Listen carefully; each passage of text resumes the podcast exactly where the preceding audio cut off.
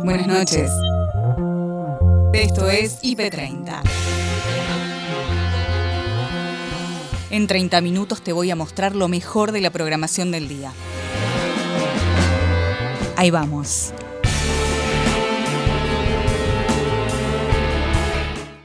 En el IP30 de hoy, movilización y pedidos de organizaciones sociales. Presión que se ejerce a través de esta situación que están viendo en imagen. Eh, diferentes grupos, eh, muchos de ellos movilizados desde hace prácticamente dos horas que han cortado aquí el ingreso a lo que es el Ministerio de Desarrollo Social. Campaña rumbo a las PASO. Gisela Marciota habla de la importancia de las leyes del Congreso. Los desafíos que vienen propios después de la pandemia, porque la sociedad va a cambiar. Ya cambió. Y vamos a encontrarnos y va a seguir cambiando y vamos a encontrarnos con una sociedad distinta de la que teníamos eh, el 19-20 de marzo del año pasado. Entonces, para eso también necesitamos nosotros poder legislar en función de esa nueva sociedad regreso a la presencialidad de estatales. Esta etapa es la de la presencialidad programada, en donde posiblemente para respetar la adecuación haya que alternar momentos, etapas, periodos de presencialidad con trabajo remoto. Los adolescentes y las redes sociales es su lugar de hábitat, los cuidados. Cuando uno empieza a cliquear y a ver a navegar, las redes saben perfectamente quiénes somos y qué, nos gusta. Entonces, cuando hay menos recursos en la adolescencia, bueno, se crean adicciones y ahí hay problemas de ansiedad y ahí lleva a problemas de salud mental, donde eh, lamentablemente se llega a la, decisión de, medicar a nuestros adolescentes y jóvenes en una edad muy temprana que no tiene sentido. Mitad de semana con toda la información, lo destacado, lo que tenés que saber hoy. Está en IP Noticias, edición central, con Noelia Barral Grijera. Otro de los temas del día pasa por el Frente de Todos, el plenario bonaerense en el Estadio Diego Armando Maradona en la ciudad de La Plata. Estuvo allí toda la plana mayor del oficialismo compartiendo nuevamente un mensaje de unidad de cara a la campaña, pero también de cara a lo que fue o intentando eh, cerrar el episodio de lo que fue la crisis política que el gobierno vivió con muchísima crudeza durante el fin de semana largo y que tiene que ver con la admisión de que evidentemente sí se había roto en la Quinta de Olivos el aislamiento preventivo social y obligatorio con la realización del cumpleaños de la primera dama. Hoy eh, Prestenle atención, ahora vamos a compartir con ustedes un extracto de todo lo que fue el acto. Hoy la carga eh, política fundamental de los discursos no estuvo en el discurso de la vicepresidenta, sí estuvo en el discurso de Máximo Kirchner, jefe del bloque de diputados del Frente de Todos. No había hablado hace dos días en Avellaneda, hoy sí habló y fue de alguna manera el que llevó el mensaje de unidad, pero también destacando que hay diferencias internas en el frente de todos y poniendo algunos eh, puntos claves en su mensaje político. Lo compartimos con ustedes. Nosotros nunca pensamos que había Macri para ocho años o Vidal para ocho años. Siempre trabajamos para que solo fueran cuatro. Entonces, esa arquitectura que se llevó a cabo requiere, es cierto, equilibrios políticos. Pero si el equilibrio político fagocita la gestión, tenemos un problema. Lo más importante que tenemos como espacio político, lo que siempre ha valorado la sociedad de cada uno de los que estamos acá, es la capacidad de gestión. Tenemos, por ejemplo, para tratar en el Congreso de la Nación la ley de envases. Sería bueno que se exprese, cambiemos juntos o el nombre o la razón social de época que tenga. Recordémosle también a la gente que ese perno de 53 mil millones de dólares que nos dejaron en un minuto y medio no pasó por el Congreso. Lo cerraron en una cena en Olivos con la entonces titular del fondo. Vendría bien que el candidato este Santilli vaya y vote una ley de etiquetado frontal de los candidatos. Así no cambian de nombre, así no esconden algunos y se sabe bien qué son, qué quieren, qué hicieron y qué representan. Si de algo se enorgullecía Néstor Kirchner y quien les habla, es que siempre que estuvimos sentados allí, lo hicimos en representación de los grandes intereses de las grandes mayorías nacionales.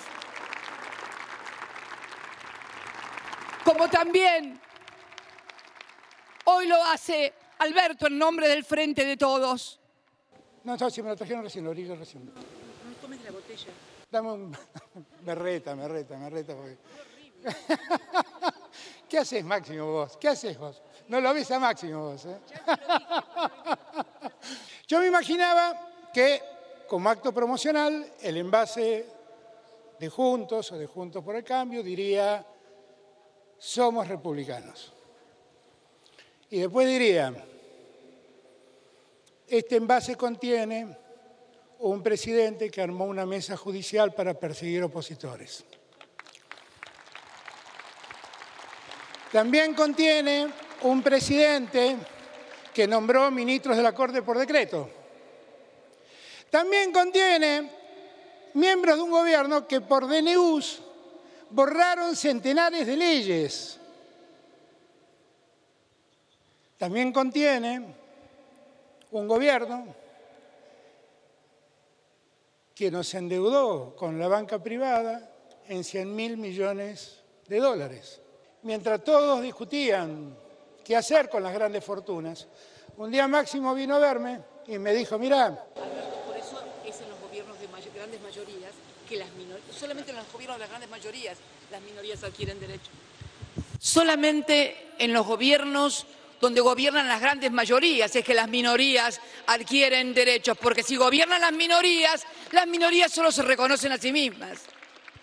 Es exactamente como dice Cristina, es exactamente así.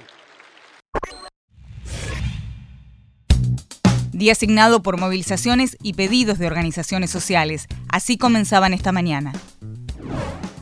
Ya el movimiento de la circulación es mínima. ¿Por qué? Porque coparon todos los manifestantes. Sabíamos que esto iba a suceder. Ahora bien, yo pensé que bajaban directamente del puente Porredón. No, esta organización, estoy hablando de organización clasista revolucionaria, comenzaron su reunión, se juntaron en Constitución y vinieron por Bernardo Irigoyen para luego agarrar 9 de julio y seguir. Estoy hablando de aproximadamente 2.000, 2.500 personas. A se le va a sumar justamente los que tienen que bajar por el acceso donde sube a Puente Porredón, mano a provincia. Muchísimo movimiento, muchísimo caos para aquellos colgados que no sabían de esta movilización. Van a paralizar no solamente el centro, sino varias arterias. Son aproximadamente entre 8.000 personas en distintos puntos. Te quiero comentar también que hay muchísimas familias. Me llama la atención de que está realmente bien organizado. Hay muchos referentes que van cuál es el camino para poder proceder correctamente. Obviamente no hay mucho distanciamiento, pero sí están pidiendo que haya barbijo. También pasaron por este sector donde estoy ubicada yo, eh, frente de organizaciones en lucha, estoy hablando de FOL. Ellos también fueron demasiados y también se concentraron en Constitución para luego seguir su marcha hasta el Ministerio de Desarrollo Social. Muchísimo movimiento y se espera todavía mucho más porque estamos esperando esperando que por la bajada de Puente Porredón venga lo que están justamente frenando la circulación en Puente con conexión a Avellaneda. Gracias, Sol. Nos vamos ahora directamente hacia el Ministerio de Desarrollo Social. Continúa allí Diego García Sáenz. Comienzan a llegar las diferentes personas ¿no? que se habían agrupado en distintos puntos de la ciudad de Buenos Aires. Por ejemplo, nos comentaba recién Sol, desde donde está trabajando ella, 2.500 personas se dirigen hacia allí, pero se espera que en el marco de esta jornada lleguen aproximadamente 10.000. Diego. Sí, Rocío, y por eso hay algunos cambios en torno a la salida anterior al paisaje. Eh, ya hay eh, aprestamientos de los diferentes aquí asistentes de tránsito, allí a los fondos se puede ver Eh, me informaban eh, hace minutos que seguramente vendrá un corte en lo que sería el otro carril de la avenida 9 de julio para el paso de las nuevas organizaciones que estén bajando. Esto se estima será alrededor de las 14, eh, lugar en que aquí llegarán más manifestantes. Y teniendo en cuenta un poco cómo evoluciona el tránsito a esta hora, bueno, la ciudad tiene otra postal, ¿no? Muy diferente. Está prácticamente vacía, yo te diría a esta altura. Eh, gran cantidad de automovilistas que, bueno, ya han pegado la vuelta, muchos que no lo han hecho, no han venido aquí. Eh, y acá el corte ya se extiende a todo este carril de la avenida 9 de julio. Me cuentan que en cuestión de minutos, ya por ahí, por eso se ven los aprestamientos aquí de los eh, eh, la gente de tránsito, seguramente será cortada en las vías de ingreso, en la bajada de lo que sería el puente Pueyrredón hacia la ciudad de Buenos Aires. Todavía no me confirman si el Metrobús va a seguir funcionando. Parece ser que ese es un pedido del cual tienen que respetar, por lo menos que eh, la cantidad del transporte público no se vea complicada. Agustina Díaz y Nacho Corral actualizan la información del día. Vamos ahora en vivo a la 9 de julio. Empieza la desconcentración de los manifestantes que estaban allí. Maya Cobb. Así es, Nacho. Bueno, los manifestantes ya desconcentraron. Lo que está haciendo ahora el gobierno de la ciudad es limpiar la avenida 9 de julio. Lo que sí se abrieron son las perpendiculares a 9 de julio, que ya empieza a circular la gente, los autos, y en breve abrirá la avenida para que pueda circular el resto del tránsito. En este caso, ahora estoy con Eduardo Beliboni, referente del Partido Obrero, para hablar, para preguntarle, chicos, ¿tiene retorno a Claro? Para preguntarle cuál fue el resultado de la movilización de hoy, si están conformes y cómo son los pasos a seguir. Bueno, a ver, tuvimos eh, una enorme movilización en todo el país que es un reflejo de una situación social muy extrema. Mm. Por ahora no tuvimos ninguna respuesta, hay rumores de periodistas que nos dicen que nos van a convocar, que el ministro nos va a convocar la semana que viene, esperemos, este, y del anuncio del pago retrasado que hay de compañeros del potencial trabajo, que son miles en todo el país, que tenían que haber cobrado el 5 de agosto, luego nos dieron la fecha del 10 y siguen sin cobrar. Gente que cobra 14 mil pesos. Es decir, este, estamos muy preocupados por ese tema, esperemos que se resuelva y eh, tenemos la, seguridad de que eh, esto ha sido una alerta amarilla para todas las, todas las conducciones políticas y sindicales de este país, porque emerge en esta enorme movilización que ha sido destacada por todos los medios en ese sentido, una enorme bronca popular. Lo que está ocurriendo en la Argentina no puede ocurrir porque estamos teniendo casi 50% de pobres. Una cifra que escuchamos repetir pero creo que no entendemos la envergadura. Hoy estuvieron acá una parte de ellos. Mm. Hoy reflejaron acá una realidad social que muchas veces no se ve, por distintos motivos. Y hoy también se expresó una indignación por una situación que, cree, que creemos muy injusta, que creemos las organizaciones, pero también la gente que está acá cree muy injusta, porque son los que menos tienen los que más están sufriendo. Eduardo. Chicos, eh, los escucha, Eduardo. Eduardo Agustina Díaz, gracias por, por atendernos eh, y por aclarar que me parece importante poder escuchar las voces de ustedes, no solo mostrar las imágenes de las movilizaciones, sino escuchar esto que tienen eh, para decir. Decías, compañeros, muchos que cobran el potenciar trabajo, que son 14 mil pesos. ¿Qué hacen esos compañeros para que la gente que está en su casa entienda? Trabajan para empezar, no son mm. vagos como le gritan algunos, mm. realizan tareas que casi nadie quiere realizar, como atender un comedor popular de 300 pibes con polenta y casi nada de leche muchas veces, mm. este, haciendo malabares, haciendo, por ejemplo, para darte un ejemplo reciente que tengo muy, muy patente, tenemos el, día, el domingo pasado hubo un Día del Niño. Eh, desde, el, desde el Ministerio de Desarrollo Social, lamentablemente, no nos mandaron nada. Y esas compañeras y compañeros realizaron un día de niño comunitario, donde los pibes compartieron, donde se hicieron regalitos para los chicos y donde hubo una chocolatada y, se hicieron unas tortas fritas. Este, un día del niño triste, pero por lo menos comunitario, común, solidario. La secretaria de Gestión y Empleo Público, Ana Castellani, habló con Andrés, Leandro y Patricia sobre cómo será la vuelta a la presencialidad de los estatales a partir del primero de septiembre. Hoy salió la resolución que reglamenta la vuelta a la nueva etapa, que es la de la presencialidad programada a partir del primero de septiembre. Nosotros eh, venimos trabajando conjuntamente en, en, el ámbito de la comisión paritaria que regula las condiciones de trabajo con los gremios y con el Ministerio de Salud para garantizar todos los cuidados en la vuelta a la presencialidad. Esos protocolos se van a adecuar a la situación de cada edificio. Somos conscientes que hay edificios en donde eh, la dotación no puede reincorporarse a pleno todos los días porque no dan las normas de, relación entre personas y espacios y metros cuadrados. Por eso esta etapa es la de la presencialidad programada, en donde posiblemente para respetar la adecuación haya que alternar momentos, etapas, periodos de presencialidad con trabajo remoto. Así que todavía estamos en una modalidad mixta. Ana, ¿y cómo se va a implementar? Digamos, ¿se va a convocar a los vacunados, aquellas personas que no se quieran vacunar? ¿Qué justificación tienen? ¿Se los convoca igual? ¿Cómo, cómo es ese escenario? De acá hasta el primero, lo que tienen que hacer todos los trabajadores y trabajadoras del sector público es presentar, si aún no lo han hecho, la constancia de su situación frente a la vacunación. Eso se obtiene del link Mi Argentina, en la aplicación o en, el, o en la página web se puede sacar. Pero eso es si te vacunaste, si no te vacunaste. No, no. Ah. Si no te vacunaste, dice que no has ah. recibido ninguna vacuna. O sea, por eso es más que nada es como una constancia de tu situación frente a la, a la vacunación. Bien.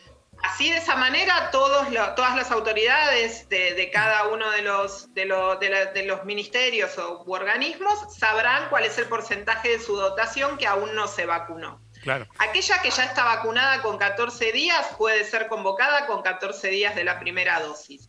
Aquella que no está vacunada será citada para establecer eh, con el médico laboral de cada uno de los organismos cuáles son los motivos de la no vacunación. Si quisieron vacunar, si no pudieron hacerlo, lo harán en la posta que establecemos con el Ministerio de Salud para vacunar a todos aquellos que trabajan en el sector público nacional y aún no se pudieron vacunar.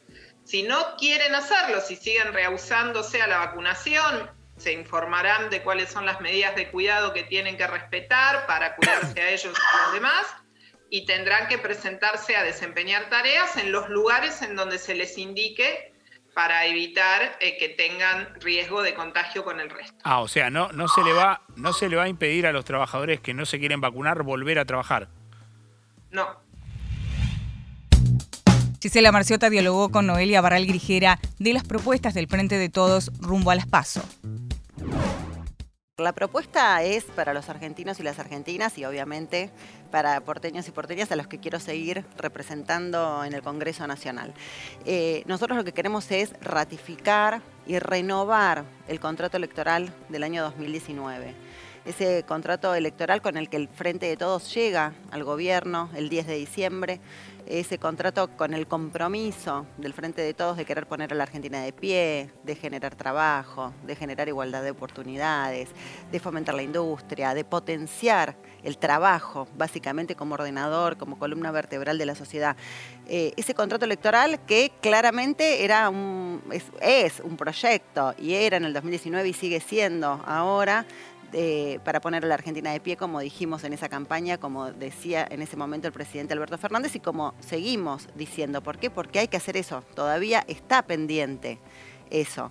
Habíamos arrancado el 10 de diciembre con una cierta energía, con, con todas las ganas de empezar a poner ese contrato electoral en marcha en la República Argentina y a menos de tres meses, menos de tres meses de estar gobernando el Frente de Todos, la Argentina se contagió de COVID y hubo que cambiar la velocidad, ¿no? Digo yo, de lo que nos hubiera gustado hacer a partir de ese 10 de diciembre y en continuado. Bueno, hubo una disrupción en el planeta entero y hubo que cambiar ese orden de prioridades, priorizar la vida, la salud, conseguir vacunas, contener las consecuencias económicas que iba provocando la pandemia y la cuarentena. Entonces, obviamente que se reordenaron esas prioridades, no se detuvo ese compromiso electoral, pero sí no fue a la velocidad que nos hubiera gustado. Entonces, ese es el objetivo y eso es lo que nosotros queremos, que los argentinos, las argentinas, los porteños, las porteñas, nos den esa posibilidad de continuar a la velocidad que nos hubiera gustado ir desde el 10 de diciembre. Hoy decía Cristina, ¿no? Fue un partido que no tuvo ni primer ni segundo tiempo, directamente atajar penales y bueno, ahí está también la dificultad de esta campaña. Sí, y aprender además, porque nadie estaba preparado, ningún político, ningún gobernante de ninguna parte del planeta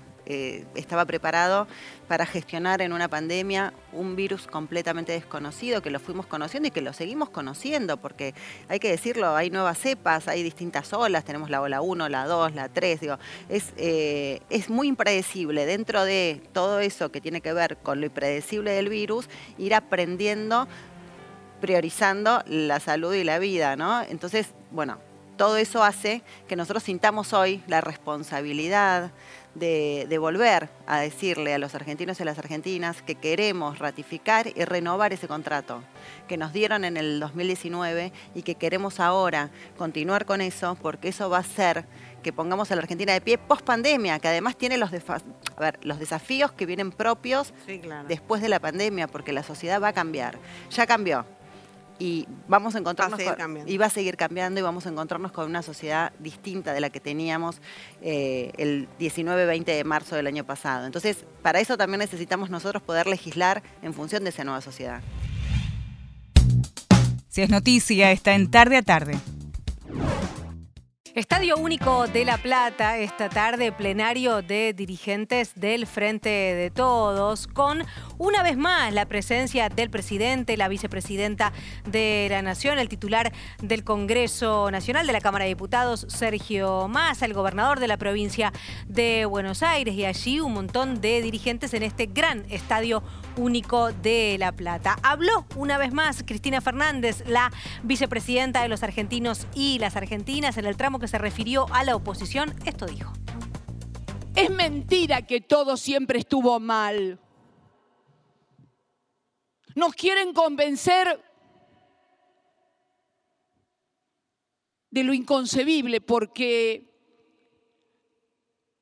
a muchísimos argentinos no les pasó lo que me pasó a mí cuando era joven, que yo escuchaba hablar del peronismo y por eso me hice peronista.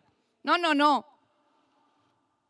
Acá había que remontarse a cómo vivíamos en la Argentina antes de que llegara el gobierno que gobernó la Argentina durante cuatro años, que, fíjense, ¿no? Decían que nuestro gobierno, el Congreso era una escribanía, vos te acordás, ¿no? Pero los fondos buitres los aprobaron ellos. Decían que nuestro gobierno tenía una escribanía en el Parlamento, pero sacaron todas y cada una de las leyes que querían, sacando derechos. Y continuó también la palabra de la vicepresidenta de la Nación, en este caso hablando de distintas políticas públicas que se aplicaron durante la gestión de su propio gobierno.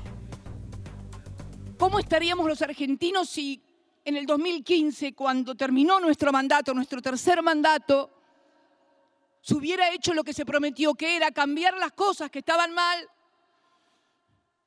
pero no tocar nada de lo que estaba bien? Una promesa casi imposible de que no le gustara a todos y a todas. Y si se hubiera seguido con esa política industrial, cuidando la producción nacional, si se hubiera seguido con esa política de no endeudamiento, ¿cuánto mejor estaríamos los argentinos hoy frente a la crisis de la pandemia igualmente.